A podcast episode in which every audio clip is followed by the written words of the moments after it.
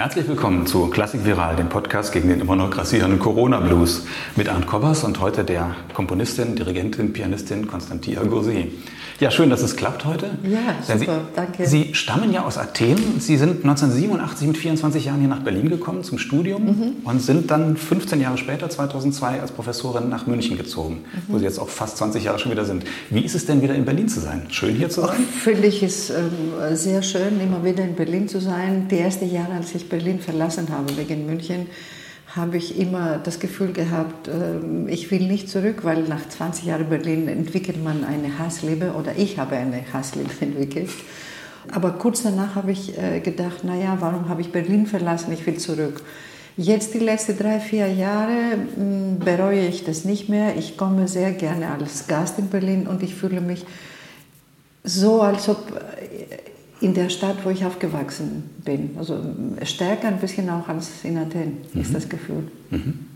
Wie sehen Sie in Berlin von außen? Also wenn man jetzt hier so lebt, als, als Klassikfreund, als Musikfreund, hat man das Mhm. Ja. Gefühl, das ist der Nabel oder einer der Nabel der Klassikwelt.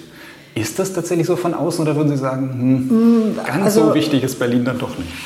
Man kann nicht sagen, äh, wichtig oder unwichtig. Ich glaube, letztendlich ist, äh, wie jeder sich fühlt. Und Berlin Anfang 90er Jahre war ein Anziehungsort für ganz viele Kollegen. Ich erinnere mich auch, wie viele Leute kamen zunehmend äh, nach Berlin, also bis Anfang äh, 2000 passiert immer noch. Und mittlerweile sind sehr viele Künstler, sehr viele Musiker, sehr viele bildende Künstler in Berlin. Das macht schon sehr Besonderes, weil es gibt äh, die Möglichkeit, mit ihnen ganz schnell ins Diskussion zu kommen. Aber ich weiß es nicht, ob das eine Stadt ähm, anziehend macht oder nicht, weil es kann auch aufregend sein und ähm, zu Konzentrationslosigkeit auch bringen. Wie ist die Musikszene in München aus Ihrer Sicht? Also erstmal kann man sie nicht vergleichen mit äh, Berlin. Ähm, München ist äh, insgesamt eine langsame kulturelle Stadt.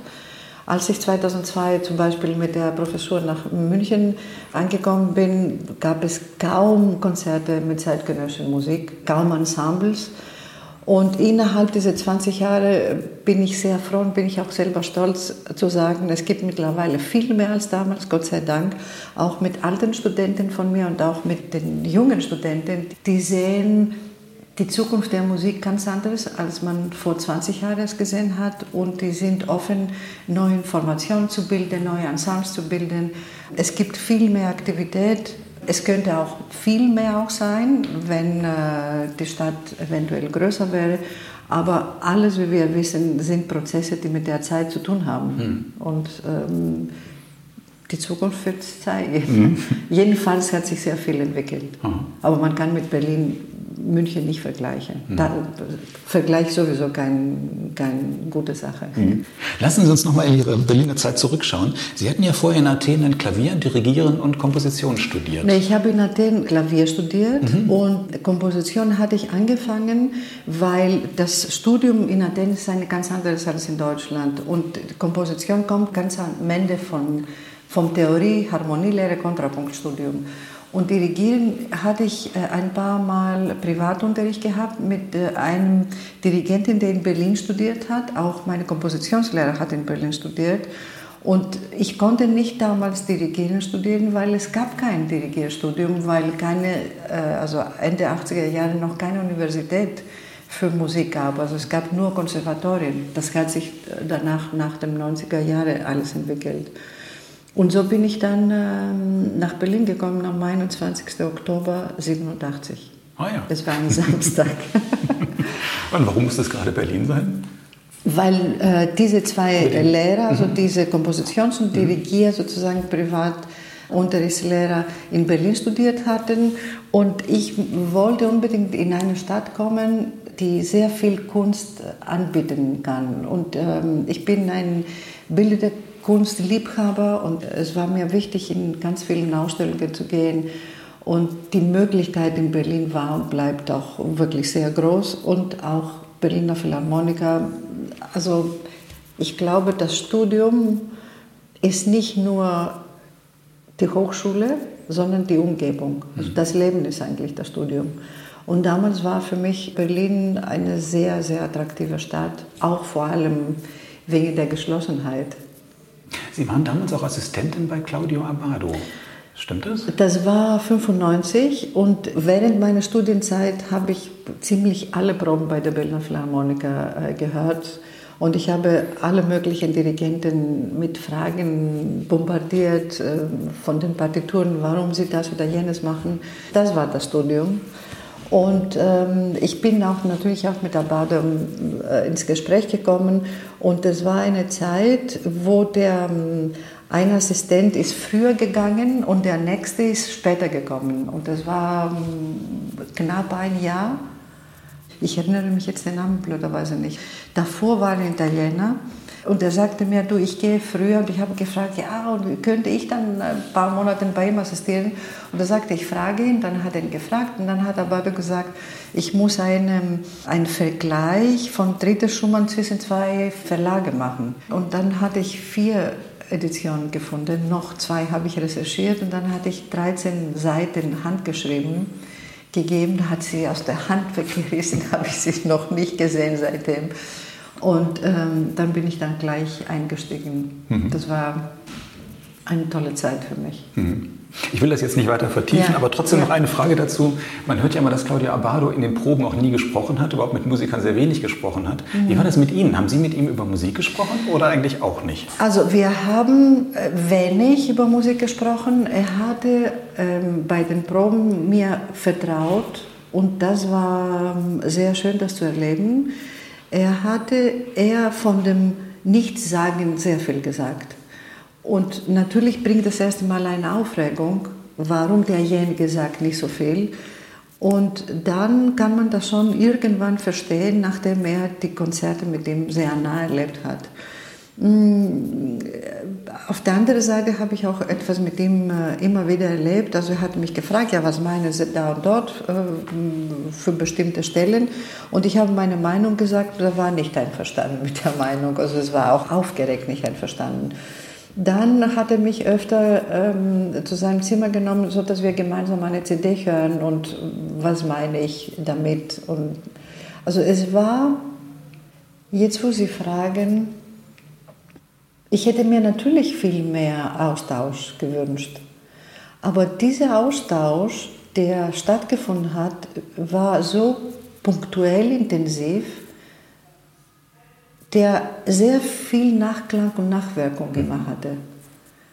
Deswegen kann ich nicht sagen, ja, ich hätte mir ähm, mehr Worte mit ihm äh, ausgetauscht, weil es war schon sehr intensiv. Also die Konzerte waren so intensiv, wie gesagt, dass äh, das schon dass ein riesiger Austausch damit ist. Also wie kann man vom sehr wenig Material sehr viel erzeugen? Und das habe ich mit ihm auch als Komponisten erfahren, weil gleichzeitig Damals arbeitete ich mit äh, George Kurtak zusammen und es war so eine, für mich, für mich persönlich eine tolle Kombination von Eindrücke, von, von dem, was ich sehe, von dem, was ich nicht sehe. Was mhm. gibt es dann mhm. von mhm. beiden Mhm. Energieebenen. Ja, genau. Das wäre jetzt auch meine nächste Frage gewesen. Wikipedia taucht es auf. Eine enge Zusammenarbeit mit Kurtag mhm. über drei Jahre hinweg. Was, was heißt das? Mit Kurtag haben wir uns durch das Sharon Ensemble kennengelernt. Dadurch ich bei den Berliner Philharmoniker öfter in den Proben war, habe ich den Kontrabassisten Piet Rickelbauer kennengelernt, der der Kontrabassist vom Sharon Ensemble ist. Und er hatte eines Tages mich gefragt, ob ich äh, zu der Probe mit Kurtak kommen möchte. Das war das erste Mal, wo Kurtak da war. Und ich bin dorthin gegangen und Kurtak äh, fragte mich während der Probe auch, was meine ich für eine bestimmte Stelle. Und da habe ich meine Meinung gesagt und dann war so, es hat ping gefunkt. Und dann haben wir uns dann äh, gleich ähm, einen Termin ausgemacht und ich bin zum Wissenschaftskolleg, weil er war damals Fellow, gegangen, haben wir eine Weile Altgriechisch gemeinsam gelesen. Und aus dem Altgriechischen hat er mir auch erklärt, seine Beziehung zum Altgriechischen und wie die Betonung der ähm, altgriechischen Sprache für ihn musikalisch wichtig war. Und das eine brachte das andere. Auf einmal äh, war ich jeden Tag bei ihm, solange ich in Berlin war. Danach war ich in Amsterdam und in Paris. Und äh, jedes neue Stück kam per Fax damals zu mir, egal äh, ob das Tag oder Nacht war. Und ich war mit ihm in jeder Probe, die er in Berlin gemacht hat. Das war auch eine große Schule. Mhm. Wie ist es denn eigentlich heute? Würden Sie sagen, Sie sind in erster Linie Komponistin oder sind Sie Komponistin und Dirigentin und auch noch Pianistin? Mm, also äh, ich danke Ihnen, dass Sie auch Pianistin sagen, aber ich spiele mittlerweile sehr wenig Klavier, also ich muss mehr üben, um das wieder ähm, professionell tun zu können. Ich habe gelernt, dass äh, mittlerweile das nicht zu trennen, das Komponieren oder Dirigieren, weil das eine ist so eng verbunden musikalisch, dass ich das Gefühl habe, ich bin in einer Geschenkwelt, wenn ich ein Stück dirigiere von einem Kollegen oder von mir, erfahre ich ganz andere Sachen von der Musik und wenn ich komponiere auch ganz andere Sachen. Es ist praktisch nur so gesehen, dass die letzten Jahre habe ich viel mehr Kompositionsaufträge bekommen und irgendwann, ich, ich musste die Entscheidung treffen, sage ich jetzt ein Dirigierkonzert ab oder einen Auftrag. Und das Komponieren hat schon mehr Zeit gewonnen die letzten Jahre und gewinnt auch zunehmend mehr Zeit. Und ich kann mittlerweile auch sagen, dass diese Einsamkeit, die du als Komponist hast, bringt dich in so eine Auseinandersetzung mit dir und in so eine Sehnsucht dadurch, die Welt zu erfahren und zu verstehen, dass man mit einem Konzert als Dirigentin nicht vergleichbar ist. Natürlich hat man ganz andere Informationen, man lernt auch sehr viel über die Welt, über den Menschen, über, über das Bewusstsein, aber mit dem Komponieren schon äh, der Weg unvergleichbar. Mhm. Ich nehme Sie ja überwiegend wahr als Dirigentin von zeitgenössischer Musik, ja. von neuer Musik. Ich habe aber auch gelesen, Sie haben auch an der Nationaloper in Athen zumindest einmal die Traviata dirigiert. Genau. Haben Sie sowas häufiger gemacht oder machen Sie das immer noch regelmäßig? Auch also ich ältere habe, Musik in Anführungsstrichen? Ja, also wenn, wenn ich die Möglichkeit habe, äh, Konzerte frei zu wählen, also was Programm angeht, ich, ich mache sie immer gemischt. Mhm. Kammermusik mache ich hauptsächlich zeitgenössische Musik, also das mit dem gemischten Programm ist sehr mit Orchester. Und ich finde es sehr wichtig, dass es keine musikalische Trennung gibt, weil es geht um die Musik. Es geht nicht, ob die Musik äh, bestimmte Regelungen einer musikalischen Abteilung entspricht. Also wenn die Musik, glaube ich, mittlerweile ein Mensch wäre, dann wäre sie total zerstört, weil wir sie, glaube ich, vergewaltigen mit unseren Regelungen und unseren Bewertungen. Und irgendwann ist Schluss damit. Und ich glaube, wir sind genau in dieser richtigen Zeit 2021, wo wir sagen, lass uns Liebhaber der Musik sein und nicht den Regelungen, die wir gemacht haben, um unsere Rolle zu verwirklichen. Mhm. Weil man muss auch denken, dass nach dem Zweiten Weltkrieg zum Beispiel ist der Dirigent im Rampenlicht gekommen und immer mehr und immer mehr. Und der Komponist ist immer im, im Hintergrund gelandet. Und eigentlich in der Zeit, in der wir leben, genauso wie wir in eine Ausstellung gehen, genauso müssen wir in ein Konzert von zeitgenössischer Musik gehen. Mhm. Weil das ist der Spiegel von heute und mhm. das dürfen wir nicht, nicht länger vermeiden. Und das dürfen wir auch nicht länger mit Regelungen, was ist neue Musik und was ist neue Musik vermeiden. Mhm. Weil das ist so, das hat mit Respekt allen Kulturen gegenüber, weil wir in Zentraleuropa sind, weil wir in Deutschland sind. Und es geht uns wahnsinnig gut hier, dürfen wir nicht andere Kulturen bewerten, weil sie nicht die Regelungen, die wir hier gemacht mhm. haben, mhm nicht entsprechen. Ich will trotzdem mal ganz provokant fragen. Ja, ja. Das, das, das, breite Publikum hört ja Popmusik und ist glücklich. Da findet es irgendwie den mhm. Spiegel der heutigen Zeit. Mhm. Ich würde, sehr ja. viele Leute hören Popmusik und sind fröhlich. Und Menschen, die irgendwie komplexere Musik mhm. hören, die hören Bach, die hören Beethoven, die hören Debussy, die hören Verdi und sind mhm. auch glücklich. Wozu braucht man noch klassische zeitgenössische Musik von heute? Weil, es gibt so viel Musik. Ja, ich glaube, die Menschen mittlerweile sind so viele auf der Erde und jeder darf seinen, seinen Geschmack äh, erleben. Mhm. Und ich höre auch Popmusik, ich höre auch Rockmusik, ich höre auch äh, Jazz. Und das, was ich lerne und was ich hören möchte, ist die Qualität von Pop oder Rock oder Jazz. Und jede Musik entspricht in unserem Geist eine ganz andere Abteilung von unserem Hirn oder unseren Emotionen.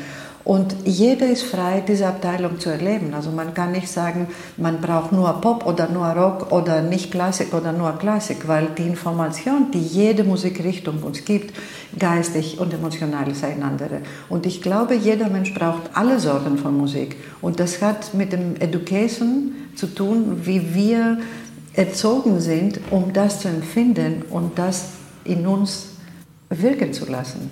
Also aus diesem Grund finde ich notwendig, dass die klassische Musik weiter gespielt wird. Ich finde es notwendig, dass die zeitgenössische Musik weiter gespielt wird. Ich finde es notwendig, dass Pop, Rock und Jazz weiter gespielt wird. Da aber, wo wir aufpassen müssen, ist die Qualität. Mhm.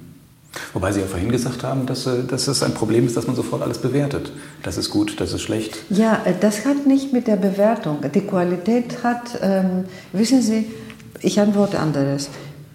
Die Schönheit ist nicht nur subjektiv. Die Schönheit ist auch eine objektive Wahrnehmung, weil die Schönheit, wenn wir von den altgriechischen Skulpturen zum Beispiel umgehen, es hat mit Proportionen zu tun. Es hat nicht mit einer emotionalen Reaktion, ob es mir gefällt oder es mir nicht gefällt. Wenn wir eine Welt träumen würden, wo die Qualität von dem, was uns angeboten wird, eine gute Proportion hat, wo wir es emotional und geistig mitfolgen können, dann gibt es keine Bewertung. Mhm. Die Bewertung kommt dadurch, weil wir Regelungen gemacht haben. Mhm. Es kommt nicht äh, dadurch, weil uns etwas gefällt oder nicht gefällt. Und, und ich glaube, das ist der, mhm. der Unterschied und das Missverständnis. Mhm. Verstehen Sie, was ich meine? Ja, aber das würde ja bedeuten, zum Beispiel ein, ein, ein, was nicht, ein, ein Dur-Dreiklang äh, ist äh, eine perfekte Harmonie. Ja. Und wenn man den dauernd bricht, wie in der Popmusik, kann man mhm. ja fünf Minuten lang immer dasselbe machen. Und was ist ja an sich perfekt? Ist doch dann die perfekte Qualität. Ja, äh, die perfekte technische Qualität, meinen Sie. Aber ich spreche weder von der Leistung noch von der Technik. Ich spreche von der Aussage, der Wahrnehmung von jedem von uns, ob etwas, was ich sehe, eine Aussage, eine kräftige Aussage hat. Und unabhängig, ob es mir gefällt oder nicht. Mhm. Ob es etwas, was Proportionen hat, hat immer eine Aussage eigentlich. Jede Musik, die eine Dramaturgie hat, hat auch eine Aussage.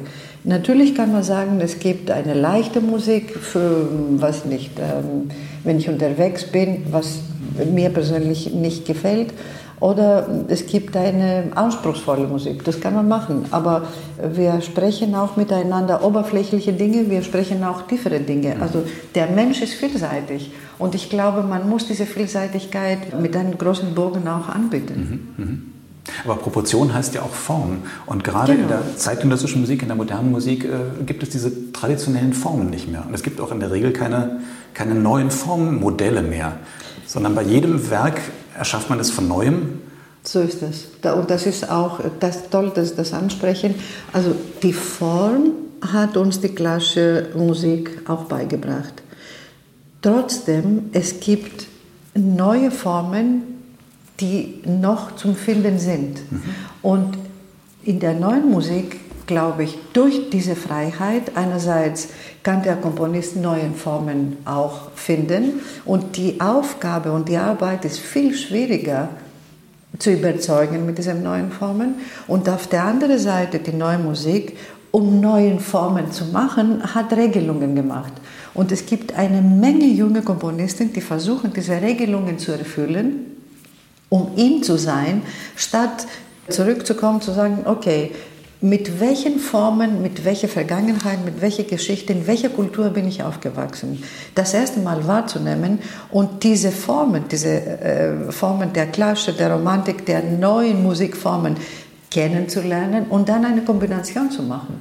Mhm. Weil es gibt, ähm, griechisches Alphabet hat 24 Buchstaben, das deutsche Alphabet 26. hat 26. Trotz dieser 26 oder 24 Buchstaben jede Diskussion ist neu. Und wie man eine Diskussion führt, hat eine Qualität. Und trotzdem machen wir auch jetzt gemeinsam ein neues Gespräch und entwickeln wir auch eine neue Form eines Gesprächs. Hm, ich denke, wir sollen ein Stück Stück zurückgehen und uns befreien, was heißt Formen, was heißt Sonate. Also ich, ich widerspreche jede Form zum Beispiel, die von der Klassik äh, kommt, weil ich sie nicht heute verstehen kann.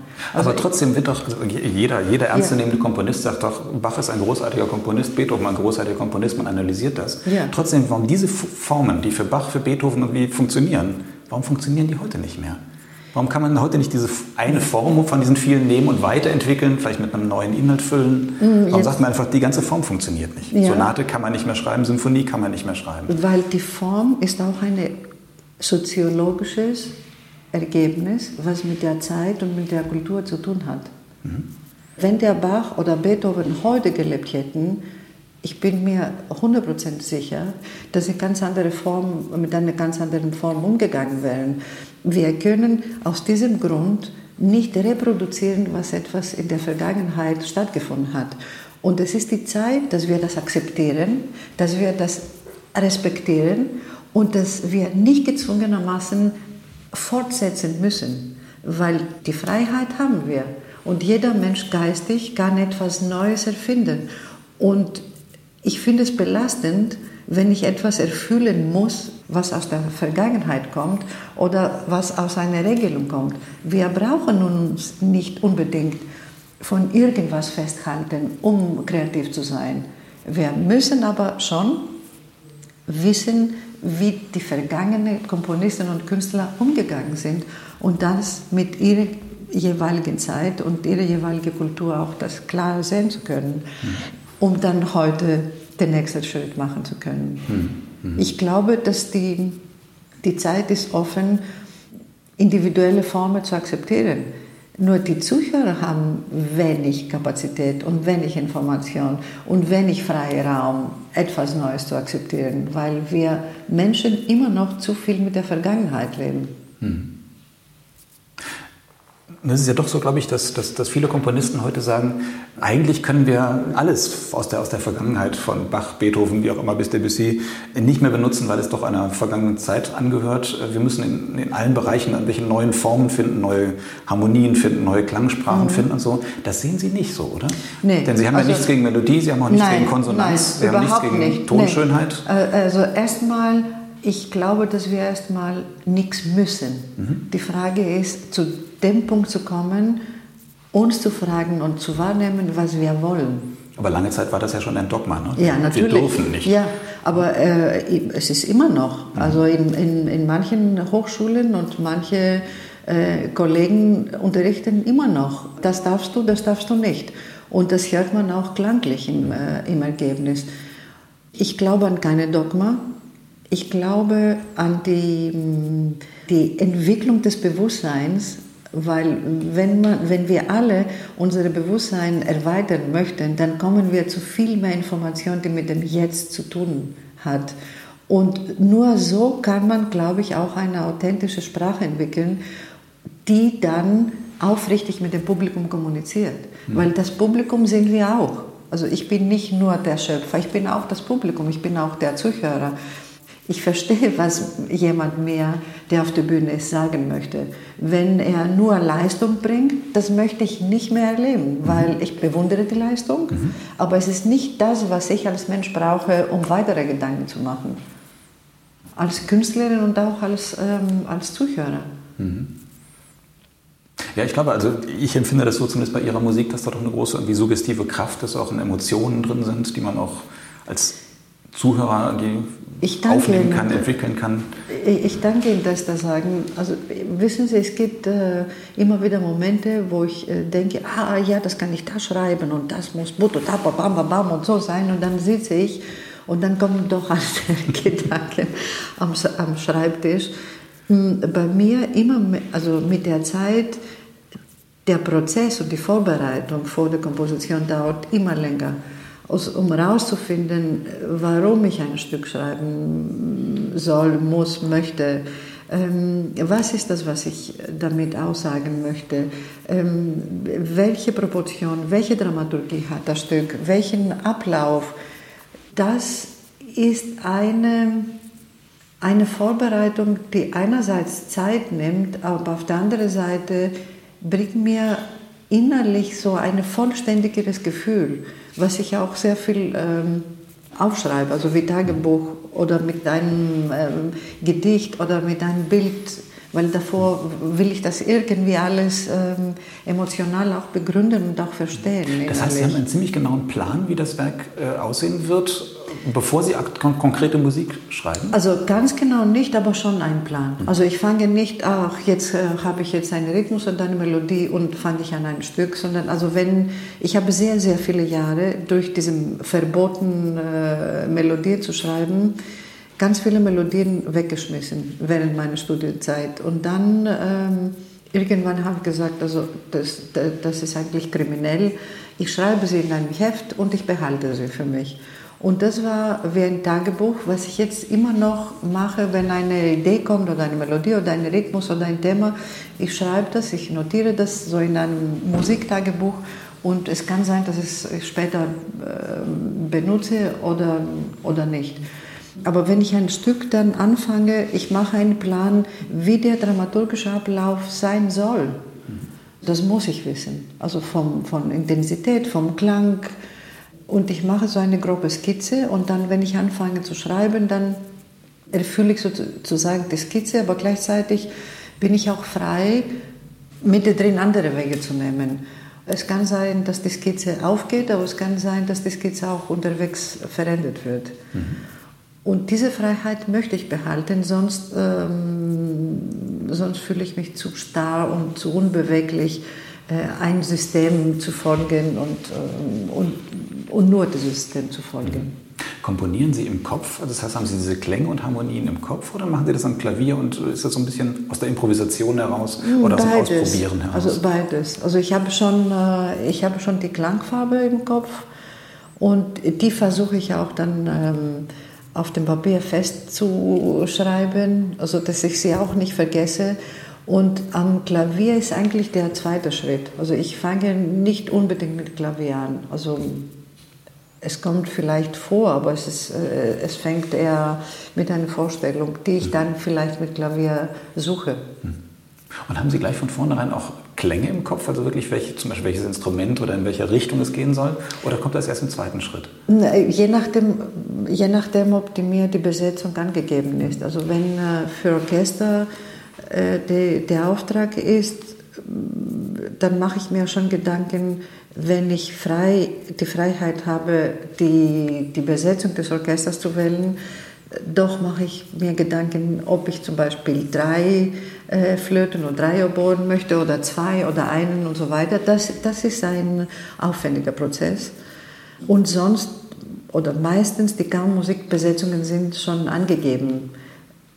Und das heißt, ich kann jetzt nicht äh, die Freiheit haben, wenn ich für zwei Instrumente schreiben soll, noch ein drittes dazu äh, zu tun. Aber ich kann den zwei Spieler oder den einen oder das Trio noch andere Aufgaben als ihre Instrumente zum Beispiel ähm, geben, wie Singen oder wie äh, Schla kleine Schlagzeuginstrumente zu spielen.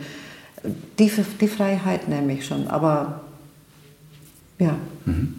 Und äh, kreative Ideen, Melodien oder irgendwelche Gedanken, also ich meine jetzt nicht das technische Ausformulieren, Ausschreiben, die Partitur schreiben, sondern dieses, diese wirklich kreativen Geschichten. Äh, kommt Ihnen das auch am, am, Schreibtisch, wo Sie sagen, jetzt muss ich was komponieren, dann kommt es auch? Oder haben Sie das, wenn Sie über die Straße laufen und plötzlich kommt Ihnen ein Gedanke und dann notieren Sie ins Notizbuch oder ins Handy? Ähm, eher das Zweite. Also wenn ich etwas tun muss, habe ich sowieso als Mensch Schwierigkeit. Und da ähm, gibt es eine Blockade. Natürlich, manchmal gibt es die Zeit, die entscheidet, und dann hat man so äh, Abgabetermine und dann ähm, gibt es Stress. Das ist dann, wo das Muss eigentlich so irgendwie doch eine Rolle spielt. Aber ich bin jemand, der ähm, zum Beispiel einen Auftrag bekomme und die Idee oder ähm, die Vision mit dem, mit dem Musiker besprochen ist dann fange ich an, schon unterwegs Gedanken zu machen. Diese Gedanken in mir laufen wie eine parallele Welt, wo ich so wie Information sammle und irgendwann diese Information schreibe ich auf und dann ähm, gibt es einen zweiten Schritt, schreibe ich mehr Informationen auf und irgendwann fühle ich mich bereit zu sagen, okay, heute fange ich an. Und das ist auch wie, wie ich mit der Zeit umgehe. Also ich habe eine ganz, glaube ich, individuelle äh, Beziehung zu der Zeit und ich glaube, jeder Mensch hat eine individuelle Beziehung zu, mit der Zeit. Und irgendwann macht es Klick. Und ähm, wenn es nicht Klick macht, dann muss ich dann noch mehr Zeit geben, bis, bis es mehr Klick macht. Mhm. Müssen Sie eigentlich nach dieser, nach dieser Musik ja in Ihrem Kopf suchen, irgendwie, wenn Sie einen, einen Auftrag haben oder wenn Sie einfach sagen, ich möchte jetzt was schreiben? Mhm. Oder ist da etwas, was raus will? Und Sie sind so Beides. quasi die Hebamme. Die also ähm, es ist interessant, dass das fragen. Also ich, ich erlebe beides. Also wenn ich den Auftrag habe und der Auftrag hat mit der Zeit viel mehr auch mit den Menschen zu tun, ich beginne immer weniger für ein Instrument zu schreiben. Ich beginne immer mehr für den Menschen zu schreiben, der ein Instrument spielt. Und das hilft mir schon sehr, weil ich meistens mit diesen Menschen eine Beziehung habe oder eine Beziehung entwickle, dadurch, dass wir gemeinsam sprechen. Und dann spüre ich immer mehr, wohin die Reise, die Kompositionsreise geht. Und entweder haben wir ein Thema gemeinsam gefunden oder ich bin freigelassen, ein Thema selber zu suchen oder wir entwickeln beide ein Konzept. Und in alle drei Fälle bin ich so inspiriert, dass ich sozusagen die Energie suche, in der ich dieses konkrete Stück entwickeln möchte. Das ist das, was ich vorhin gesagt habe, das läuft wie ein paralleles Leben. Diese Gedanken, ich gehe damit sozusagen schwanger, wie, wie könnte es sein, so oder so oder so. Und dann finde ich eigentlich das musikalische Konzept, die Intervalle, den Rhythmus, äh, die Dramaturgie. Also mhm. der Grund und das Warum und die Vision muss erst mal innerlich stehen. Mhm. Ganz platte Frage, komponieren Sie jeden Tag oder sind das so Phasen und dann wieder Phasen, wo Sie keine Musik im Kopf haben? Oder es wäre schön, wenn ich jeden Tag komponieren sollte, würde. Also ich komponiere nicht jeden Tag, aber das Komponieren jeden Tag habe ich gelernt, dass mich als Mensch schützt weil mich innerlich in eine feste Idee, in, diesem, in diese Phase, in dieser Energie, in dieser Komponierenergie hält wie ein starker Rücken und das tut mir gut, daran festzuhalten, wenn ich raus in die Welt gehe. Und es gibt natürlich Zeiten, wo ich nicht jeden Tag komponiere, weil ich Probe habe für ein Konzert, auch als Dirigentin und beides zusammen ist sehr schwer zu mischen. Ich meine, in diese 24 Stunden jeden Tag, weil ich mich auch nicht beeinflussen möchte von der Komposition des Kollegen oder von einer anderen Komposition. Aber eigentlich, wir sind die ganze Zeit in, in einem Einfluss von miteinander. Aber ich versuche beide Tätigkeiten am Tag zu trennen, wenn ich eine Partitur lerne, zu dirigieren oder wenn ich ein Stück schreibe. Mhm. Ich will mal auf zwei Werke noch konkreter eingehen. Zum einen haben Sie 2018 äh, für den ARD-Wettbewerb das Pflichtstück für Viola Solo geschrieben. Äh, wie geht man an sowas ran? Da geht es ja dann auch um technische Brillanz und ich gehe mal davon aus, dass Sie nicht perfekt äh, Bratsche spielen. Wie schreibt man also sowas? Also das war eine ungewöhnliche Aufgabe und eine schwierige Aufgabe, weil ich plötzlich dachte ich mir, ob dieses Stück ist nicht für eine Person, also dieses Stück ist für ganz viele Bratschisten, die ich nicht kenne. Und ich hatte mit einer Schriftstellerin, Freundin von mir auch darüber gesprochen und ich habe gefragt, ja, wie schreibst du denn Bücher? Weil du weißt gar nicht, wie, wer sie lesen wird. Und sie hat mir gesagt, mit Arroganz. und ich war sehr überrascht, aber irgendwie haben wir gelacht. Dieser Prozess, den Abstand zu schaffen und in die Musik zu konzentrieren und etwas zu schreiben für jemanden, den ich nicht kannte, hat mich schon in einen ganz neuen Konzentrations-Energieraum gebracht, den ich auch sehr genossen habe, weil plötzlich war es mir klar, was ich tun sollte. Und äh, ähm, das, was ich dann entschieden habe zu machen, war so klar wie möglich, das zu schreiben. Und derjenige hat auch eine zusätzliche Aufgabe, an seinem Fuß ist ein Schlagzeuginstrument festgebunden und er muss mit der Bratsche auch dieses Instrument spielen. Aha. Bedeutet, die Wahrnehmung von seinem Zentrum, von seinem Körper, von dem Zentrum des Körpers soll eine neue sein. Und wahrnehmen, was oben die Hand macht und gleichzeitig was oben, unten der Fuß auch macht.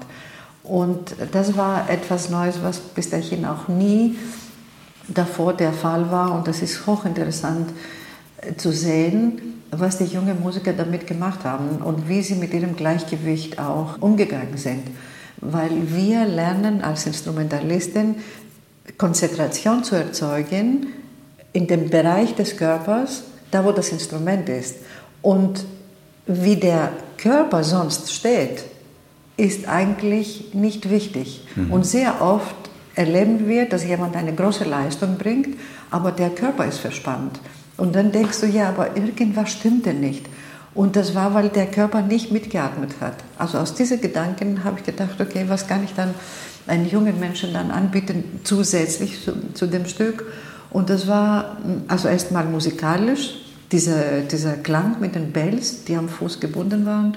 Und auf der anderen Seite auch die Entspannung durch eine noch höhere Konzentration anzubieten. Weil auf einmal bist du nicht konzentriert, äh, wie ich das Instrument halte, sondern ob ich muss mein Gleichgewicht, um das Instrument zu spielen, halten. Mhm.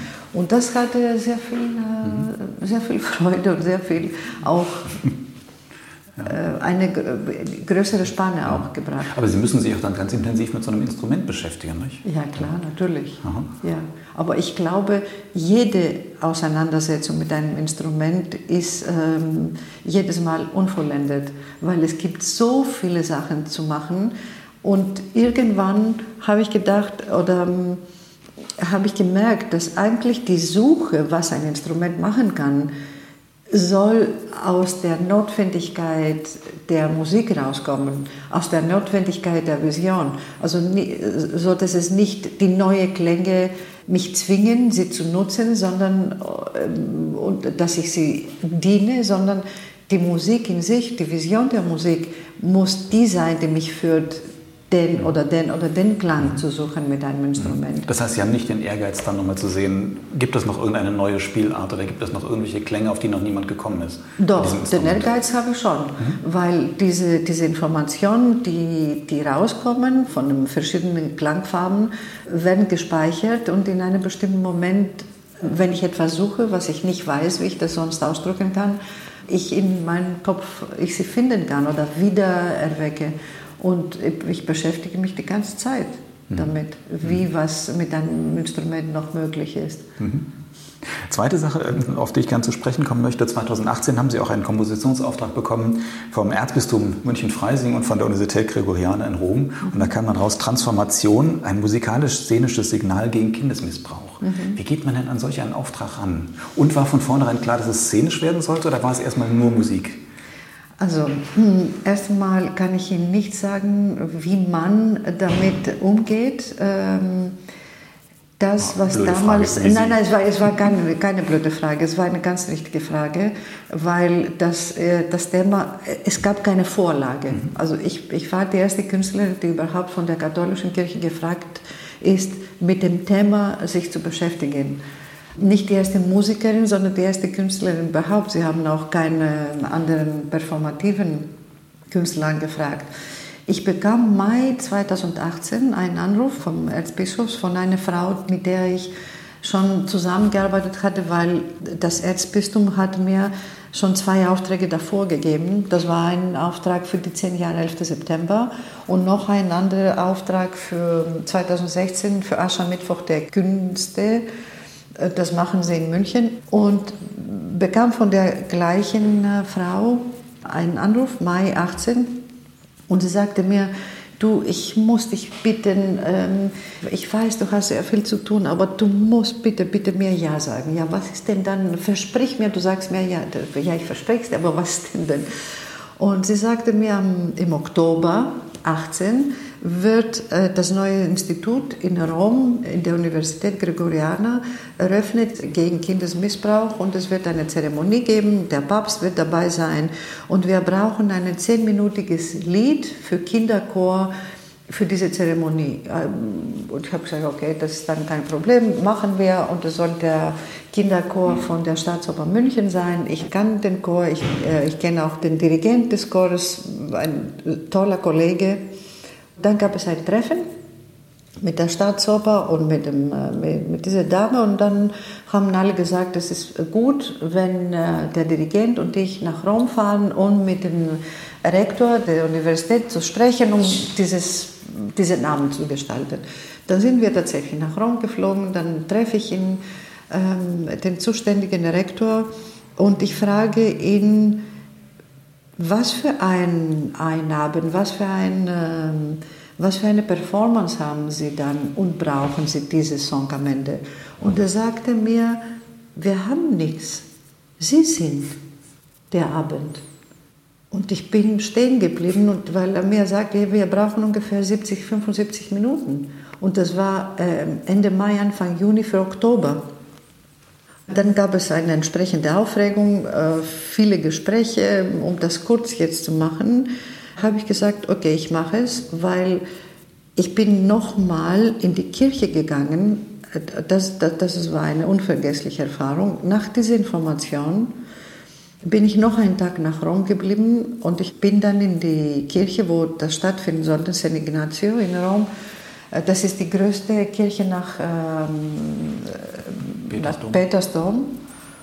Und ich war in einer Zeremonie und so wie ich in die Kirche schaute und ich dachte mir, was kann man denn hier machen? Ich wusste es gar nicht. Ich habe, und ich habe wirklich Gänsehaut in dem Moment, wo ich Ihnen das sage, das ganze Prozedere von meinem Stück vor mir gesehen. Es war wie, äh, ich glaube, es war dieser hohe Druck, dieser hohe Stress, was, was macht man mit diesem Thema? Weil das Thema in sich ist schrecklich gewesen. Ich bin nie intensiv mit, mit diesem Thema auseinander ähm, beschäftigt. Und auf einmal habe ich den dramaturgischen Ablauf. Äh, ich habe Zettel gesammelt, da wo ich in der Kirche war, und ich habe das geschrieben. Und ich komme dann zurück nach München und ich habe wieder das Treffen gehabt mit einem und so weiter. Und ich habe gesagt, wissen Sie, ich habe das erlebt. Das werde ich versuchen zu machen. Ich sage ja. Es war wie, wie ein Geschenk Gottes in dem Moment. Und ich habe alles andere abgesagt. Ich schließe mich in meinem Raum in München. Ich habe alle Rolladen zugemacht, drei, vier Monate lang von dem Moment, weil es war auch ein sehr schöner Sommer, wo ich nichts vom Urlaub ge gemerkt habe. Und das Wichtigste in diesem Prozess, um das Ihnen kurz zu antworten, war, Gedichte von Missbrauchsopfern zu suchen. Diese Gedichte haben sie mich hingehaut. Die Erfahrung zu machen, dass eine Menge Freunde von mir diese Missbrauchserfahrung erlebt hatten und dadurch ich mit ihnen aus diesem Projekt gesprochen habe, haben sie mir das gesagt. Und die Frage nach dieser, das ist wie eine Bombe, das ist, es ist sehr schmerzhaft, das zu lesen von Missbrauchsopfern, was sie geschrieben haben. Und die Frage danach ist, wie geht man dann weiter? Erstmal erlebe ich das, was ich erlebt habe, aber die Kunst und die Musik ist doch da, um meinen nächsten Schritt zu zeigen. Und dass man für sich eine Lösung geben kann, eine Lebenslösung, eine bewusste Lösung, eine Haltung zu entwickeln, mit der man auch andere Menschen dann helfen kann. Und da habe ich wirklich nochmal erfahren, wie die Musik uns wirklich helfen kann und wie viel Information durch die Musik auch fließen kann.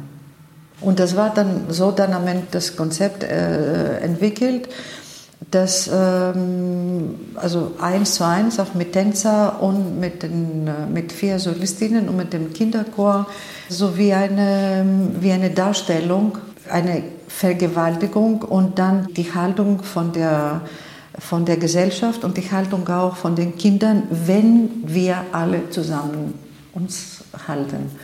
Und das war eigentlich äh, die letzte Message, dass das Wir ist eigentlich die Lösung, dass wir alle aufmerksam sein sollen, wenn wir etwas auf der Straße sehen, wenn wir in der Kirche, wenn wir in der Schule etwas erleben, dass wir das wahrnehmen und gleich kommunizieren und nicht äh, dem Kind sagen, ach nein, das ist nur deine Meinung, weil durch diese ganzen Diskussionen hat sich sehr stark auch äh, gegeben, dass die Kinder, als sie etwas erlebt haben, ihren Eltern das gesagt haben und die Eltern haben den Kindern, die eigenen Kinder nicht geglaubt, weil sie zu großen Respekt von dem Pfarrer, zu großen Respekt von der Kirche hatten.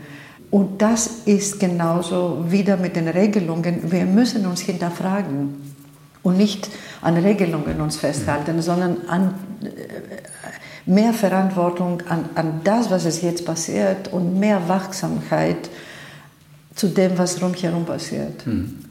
Trotzdem, bei solch einem Auftrag, da haben Sie ja tatsächlich auch ein Publikum, das Sie ansprechen wollen und erreichen wollen. Denken Sie dann beim Komponieren auch an dieses Publikum? Und sagen Sie, Sie müssen eine Musik schaffen, die tatsächlich diese Menschen verstehen können, wo sie irgendwo. Ich wisse Sie was, es war so stark in mir, das, was ich entschieden hatte zu schreiben, dass ich zu diesem Gedanken nicht gekommen bin. Mhm. Weil in meinem Leben insgesamt erfahre ich, dass wenn etwas aus ganz tiefen Bedürfnissen rauskommt, kann sehr viele Leute erreichen. Weil genauso wie ich äh, in dieser Notwendigkeit bin, etwas zu kommunizieren, gibt es auch mehrere andere Menschen, die die gleiche Notwendigkeit haben. Das passiert jedem von uns. Die Frage ist, wie entwickeln wir das? Und ich hatte diese Frage nicht gehabt, äh, weil, wie gesagt, diese dramaturgische Vision, die ich hatte, war so stark, dass äh, ich nicht Zeit hatte, mich zu hinterfragen, ob dem Publikum gefällt oder nicht. Mhm. Ähm, ich hatte aber nachhinein, als Nachklang, von mehreren Opfern eine E-Mail bekommen, die mich nicht kannten und auch von Männern, die verheiratet sind mit Opfern, die mir geschrieben haben mit großer Dankbarkeit, weil das Stück ihnen sehr gut getan hat und eine Lösung gegeben hat und dass sie äh, sehr geweint haben, weil die Veranstaltung war eine direkte Übertragung durch den Vatikanfernsehen damals. Und das hat sehr viele Leute in der ganzen Welt in dem mhm. Moment auch gesehen. Und ich habe auch das erlebt, dass selber die Leute, die mir den Auftrag gegeben haben, auch sehr überrascht waren, wie stark das war weil wahrscheinlich sie selber gedacht haben, ja, wir geben einen Auftrag, vielleicht unser schlechtes Gewissen abzuwischen. Und man hat wirklich sehr deutlich gemerkt, ich auch, die Musik kann den nächsten Schritt uns zeigen. Mhm. Weil wir oft in der Musik, auch in der Oper, durch äh, Regie, wir bleiben an einem Moment, wir analysieren den Moment und die Gefahr ist, dass wir in der klagenden negativen Energie des Momentes bleiben. Und ich als Künstler und auch als Zuschauer, ich brauche den nächsten Schritt. Ich brauche nicht immer wieder reproduzieren etwas, was ich sowieso auf der Straße erlebe. Wir fragen uns alle, was ist der nächste Schritt? Wir, wir treffen uns, wir machen runde Tische, um Projekte zu entwickeln.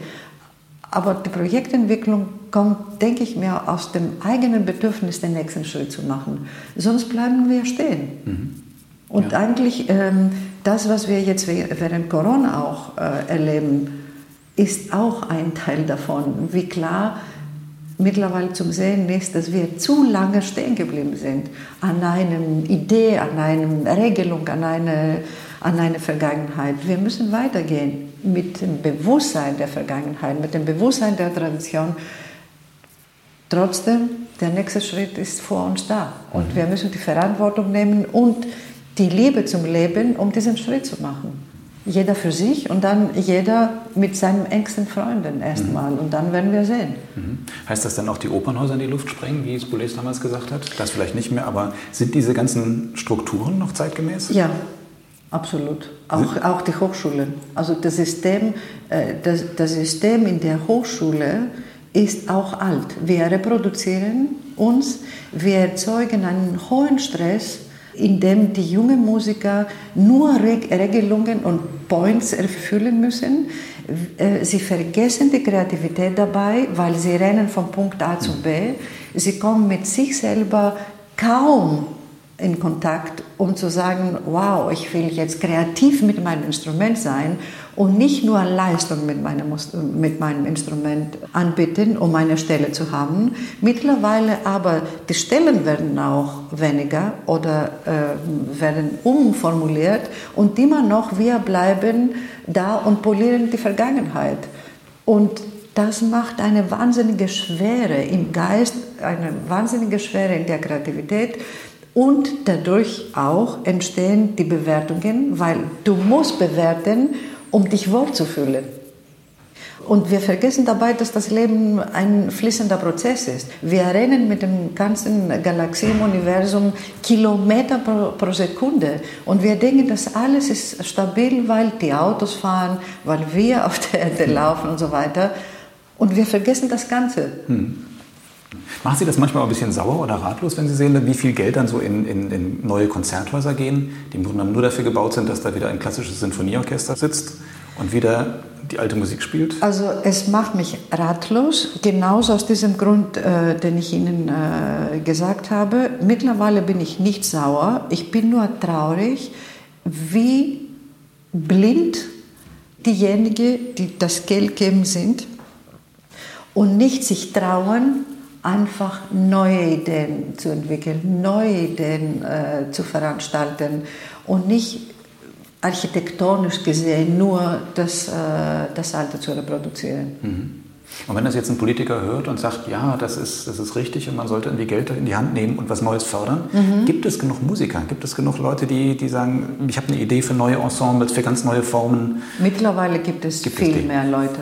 Gibt mittlerweile, äh, also ich kann das jetzt aus meiner persönlichen Erfahrung sagen, ich habe 99 angefangen, der Hans-Eisler Hochschule in Berlin zu unterrichten. Und als Dirigentin für das Ensemble für Neue Musik. Das habe ich aufgebaut. Das habe ich so aufgebaut, dass als ich gekündigt habe, weitergegangen ist. In München genau das gleiche 2002, das habe ich auch aufgebaut. Seit 1999 sind so viele junge Leute mit der neuen Musik, mit der Kreativität aufgewachsen. Mittlerweile sind sie vielleicht 30 und 40 Jahre alt und andere dann 20 Jahre alt. Und sie sehen, dass man viel mehr machen kann mit seinem Instrument, als nur eine Stelle im, Orche im Orchester zu haben. Und ich bin mir sicher, weil ich das sehe, das erlebe ich, dass sehr viele junge Leute auch gibt, die etwas Neues äh, machen wollen. Ich sage Ihnen ganz kurz meine Erfahrung, wenn das um Geld angeht. Das Ministerium oder Geldangeber XY gibt Geld für ein neues Projekt. Sehr schön gibt Geld der A-Person, der B-Person, der C-Person und so weiter. Ob das Education-Programm ist oder neue Musikensemble oder neue Formationen, spielt keine Rolle. Nach dem Geld und nach dem Abschluss des Projektes, man gibt immer ein Protokoll mit dem, was man gemacht hat. Fantastisch, sehr schön. Was passiert aber hier?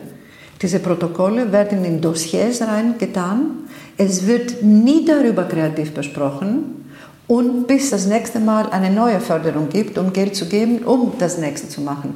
Eigentlich sollte man diese Leute, die die Erfahrung gesammelt haben mit dem Geld von einem Fonds oder von einer Förderung, egal ob das aus dem Ministerium oder von einer anderen Gesellschaft kommt, einen nächsten Schritt machen, zu sagen, Sie haben das Projekt durchgemacht, Sie haben das Projekt durchgemacht, Sie haben das Projekt durchgemacht, lassen Sie uns bitte treffen, so dass wir mit Ihren Erfahrungen, wie das Projekt war, zu besprechen, um den nächsten Schritt zu bauen. Hm. Und dadurch wiederholen wir uns wieder. Es gibt Geld, ja, nehmen Sie Geld für das, was Sie machen wollen. Ja, aber danach, was, was ist das danach? Hm. Wo ist die, eine bewusste kreative Fortsetzung? Hm.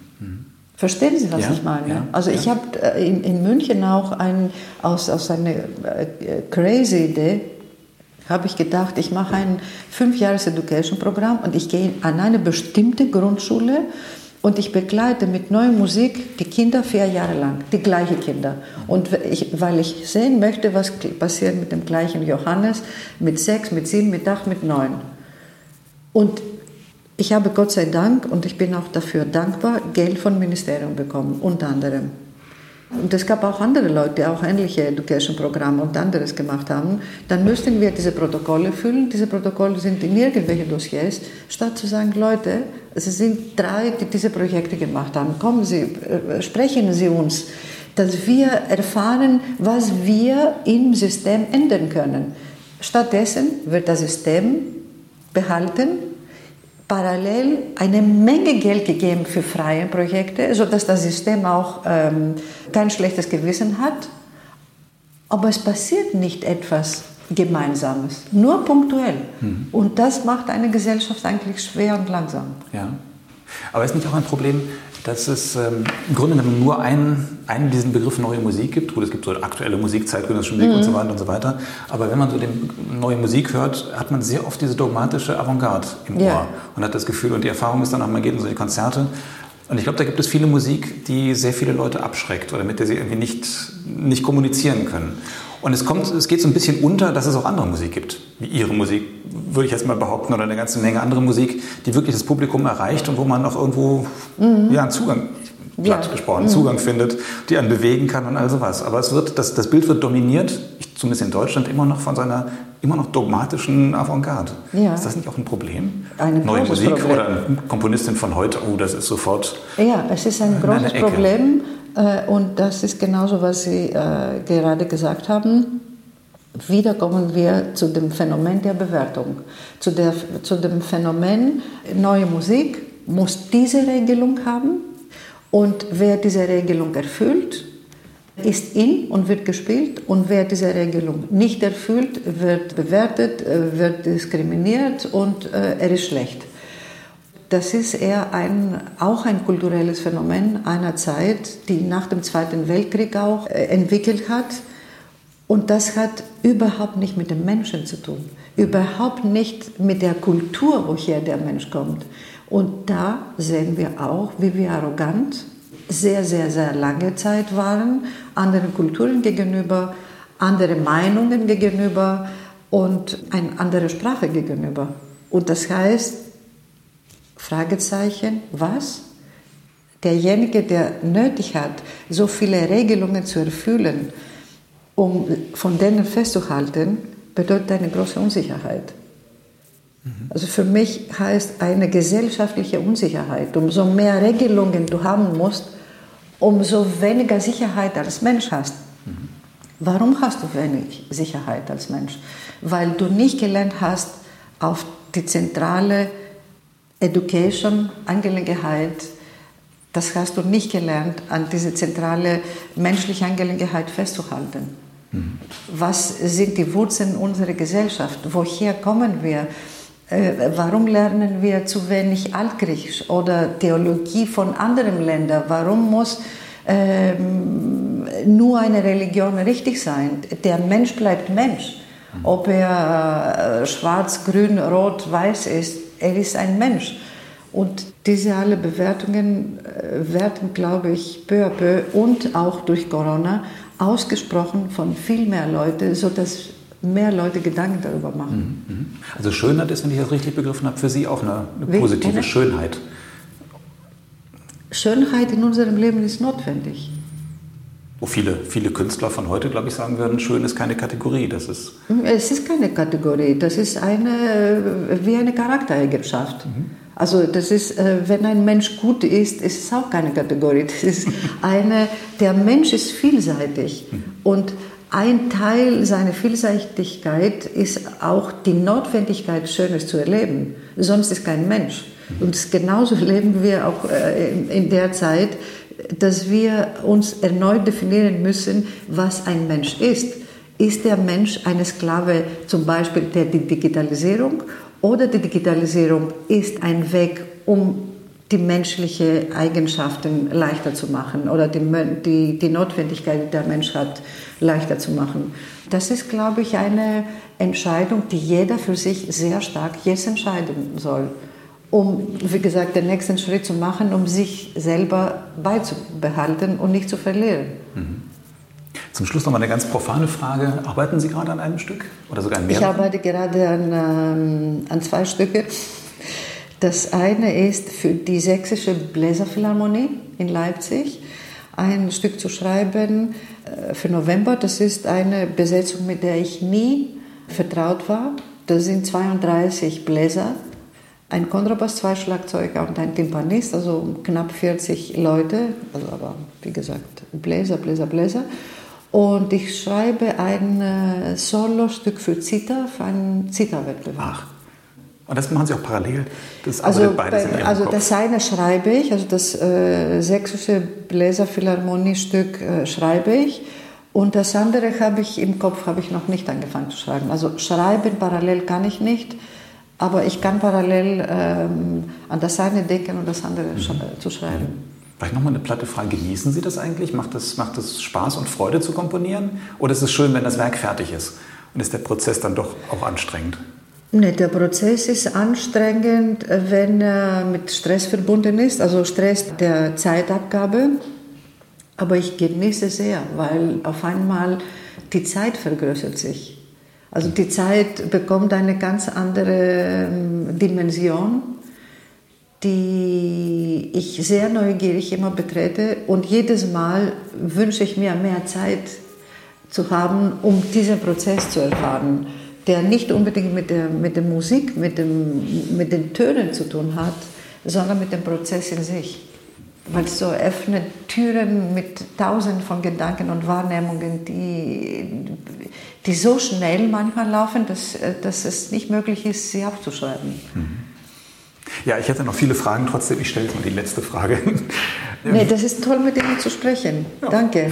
Nee, weil es ist, ähm, es ist schön, wenn Sachen auch äh, rauskommen. Manchmal natürlich ist das schwer mit einem Satz, zum Beispiel wie mit dem Transformation zu antworten, weil es ist so ein, ein, ein, ein riesiges Thema mit so einer blutige Vergangenheit auf alle Ebenen dass du nicht mit deinem Satz sagen kannst, ja, und die Kirche hat mir einen Auftrag gegeben, das war schön, ich habe es geschrieben, es war erfolgreich. Das kann man nicht sagen, mhm. Mhm. weil das ist, es wird hier alles hinterfragt, was erfolgreich ist, was, äh, was kann die Kunst mit den Menschen machen, wie ist die Musik heute, so viel, diese alle Fragen, die Sie gestellt haben, sind Sie konzentriert in diesem Projekt gewesen, auch für mich selber. Mhm. Was ist das, was man schreibt? Ja. Letzte Frage will ich stellen an Sie als Musikhörerin. Wenn Sie ähm, mal durchhängen oder irgendwie einen Impuls, ein bisschen Freude von außen brauchen, gibt es eine bestimmte Musik, wo Sie wissen, wenn Sie die hören, dann geht es Ihnen wieder gut, dann haben Sie entweder gute Laune oder Energie oder Lebensmut? Ja, es gibt immer wieder, aber das hat auch mit der Zeit, in der ich mich befinde, weil die, diese Musik, die Sie mich fragen, wer sie ist, äh, es ändert sich auch. Was es immer wieder aber bleibt, ist das Kölner Concerto mit Keith Jarrett. Diese Musik gibt mir so eine Ruhe, auch wenn ich nur die ersten fünf Minuten höre. Ich brauche nicht die ganze Platte zu hören, die sonst in aufregenden Zeiten kein anderer mehr gibt. Und sonst gibt es sehr viele, sehr viel Musik, die ich immer wieder höre, weil ich sie zum zweiten Mal hören möchte Mm, aber wie gesagt, das verändert sich je nachdem, in, welchem, in welcher Stresssituation ich selber mit mir selber mich befinde. Ja, ja dann sage ich vielen Dank fürs Gespräch. Ich danke Ihnen. Ich danke Ihnen. Und vielen Dank fürs Zuhören.